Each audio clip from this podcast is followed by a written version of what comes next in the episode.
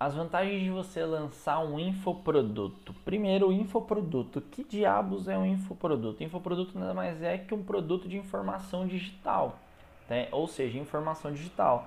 É qualquer produto que você consiga transmitir uma mensagem, ensinar algo através do digital, não precisa de presença. Então, quais são as vantagens de você produzir um, um, um produto digital, um infoproduto? Primeiro, você tem um custo baixíssimo de produção. Por que baixíssimo de produção? Porque se você for gravar um curso, se você tiver um celular bom para gravar, que tem uma câmera boa, você consegue produzir. Segunda vantagem, custo baixo de distribuição. Você não depende de correios, não depende de terceiro. É no digital, você precisa ter uma plataforma boa para que isso aconteça.